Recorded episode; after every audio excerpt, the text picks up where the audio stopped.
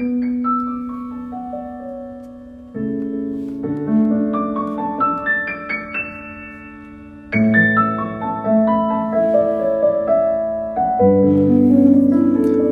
muy buenos días. Dios les bendiga. Dándole la gloria y la honra a Dios en esta bendita y hermosa mañana.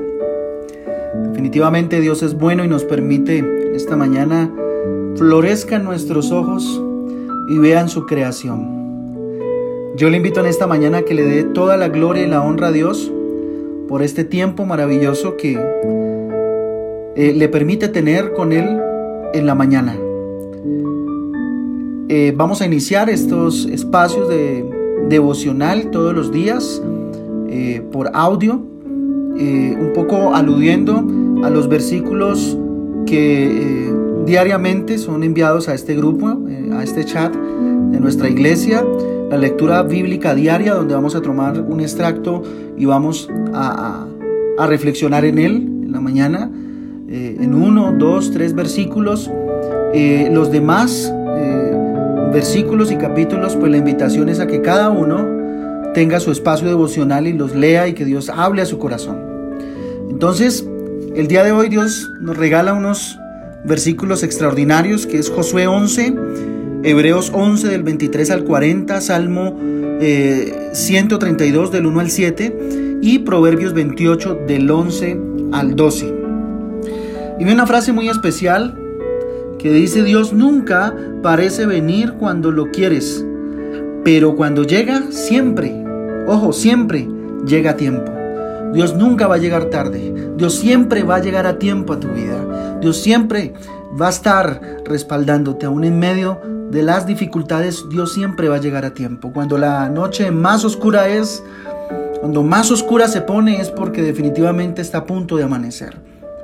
Entonces, eh, reflexionando en esta, en, esta, en esta frase, pensando en esta frase, te invito a que leamos y sigamos con el tema que veníamos tratando ayer, que era el tema de la fe. La fe es pues la certeza, definitivamente, de lo que no, de lo que se espera y la convicción de lo que no se ve.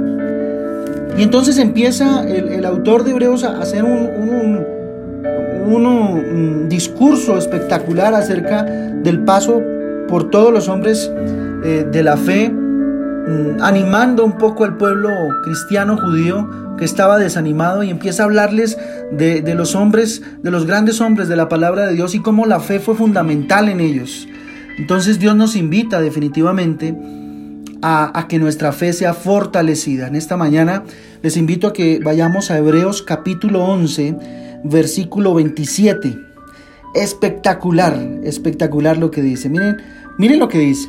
Por la fe dejó a Egipto, no temiendo la ira del rey, porque se sostuvo como viendo lo invisible. Se está refiriendo a Moisés, a la fe impresionante de Moisés. Qué interesante cómo esa fe o, esa confianza absoluta que depositó eh, Moisés en Dios hizo que viera lo invisible, hizo que viera más allá. Uno de los problemas más recurrentes en la vida de un cristiano es la falta de visión.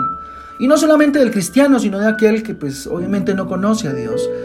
Es que el hombre no tiene una visión correcta.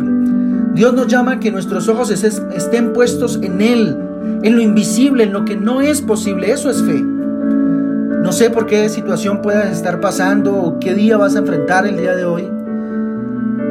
Pero hoy Dios te dice, ten visión y mira lo invisible, no mires la realidad, mira la verdad que tienes enfrente. Y la verdad es la palabra de Dios. Entonces Moisés vio las cosas maravillosas en su vida, vio cosas maravillosas, vio que el mar se abrió, vio mm, que, el maná cayó, vio que Dios le sostuvo, vio, vio, que Dios sacó agua de la roca, pero en medio de todas estas cosas maravillosas, tuvo una mayor visión y fue la visión de Dios. La visión de un Dios papá, de un Dios cuidador, de un Dios espectacular. Esta visión definitivamente transformó su vida. Palabra importante, transformó su vida. Dios a través de la fe y de la confianza que tú deposites en Él, fruto de la visión que tengas de Él, puede transformar tu vida. Fue una visión gloriosa. Fue algo espectacular. Fue algo mucho más allá de lo normal. Por eso Dios nos invita a que nos encontremos con Él, un cara a cara con Dios.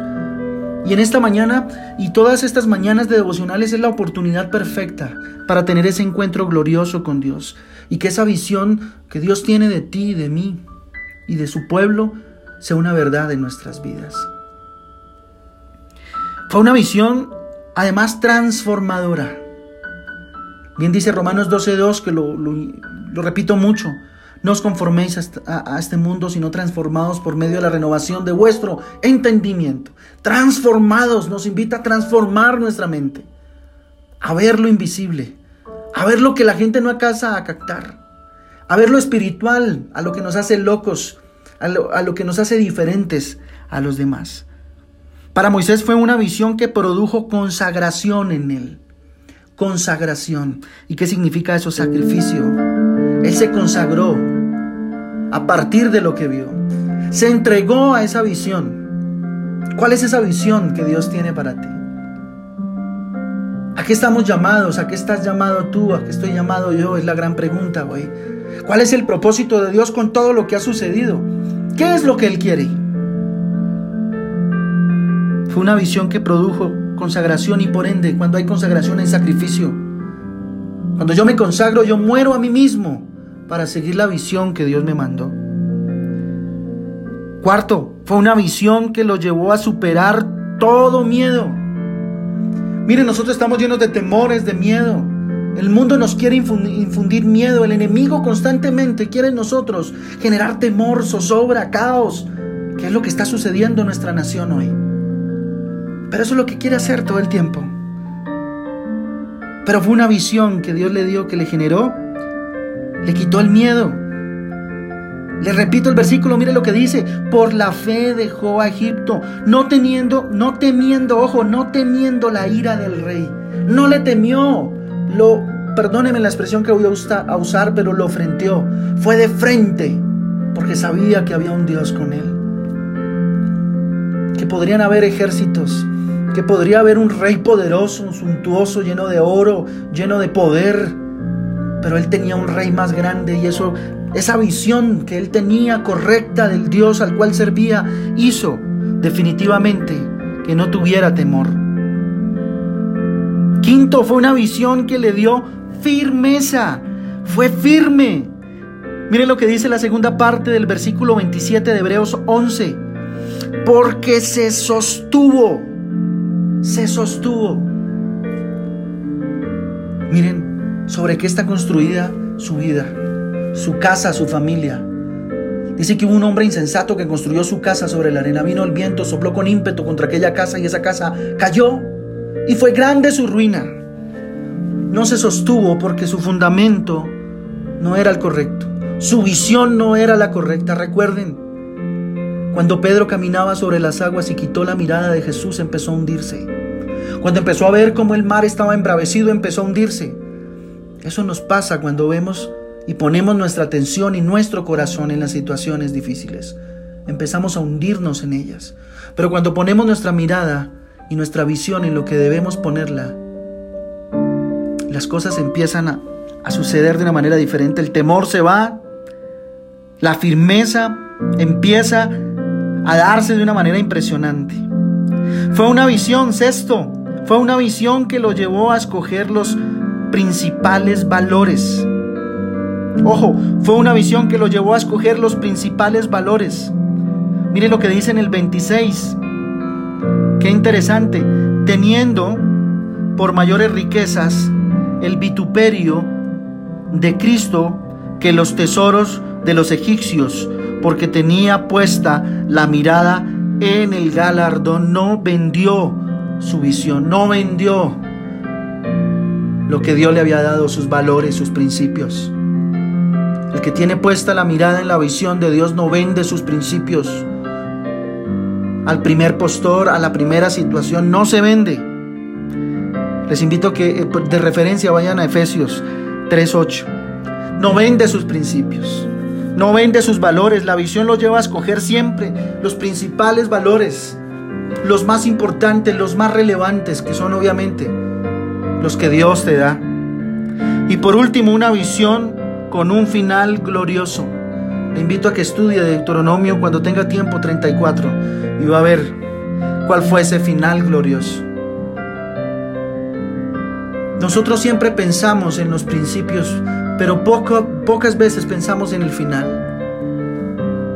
¿Qué irán a decir de mí cuando ya parta con el Señor?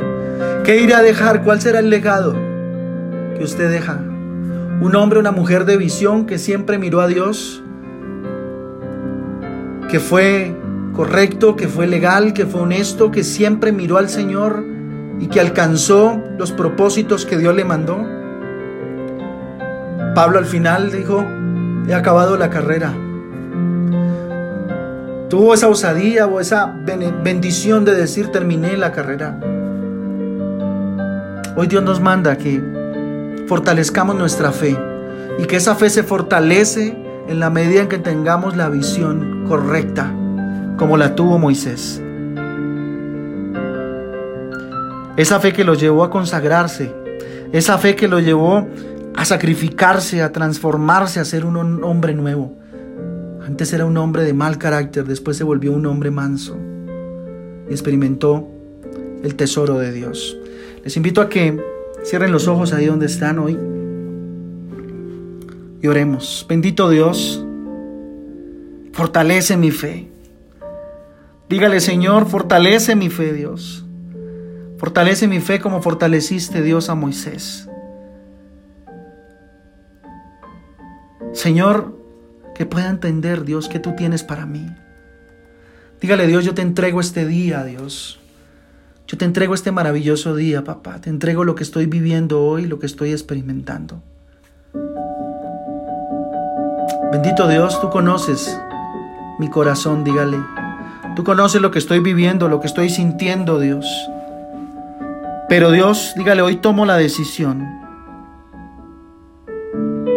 de ver lo invisible, de ver más allá de la realidad, ver tu verdad, Señor. Hoy no me conforma este mundo, hoy no me conforma lo que estoy viviendo.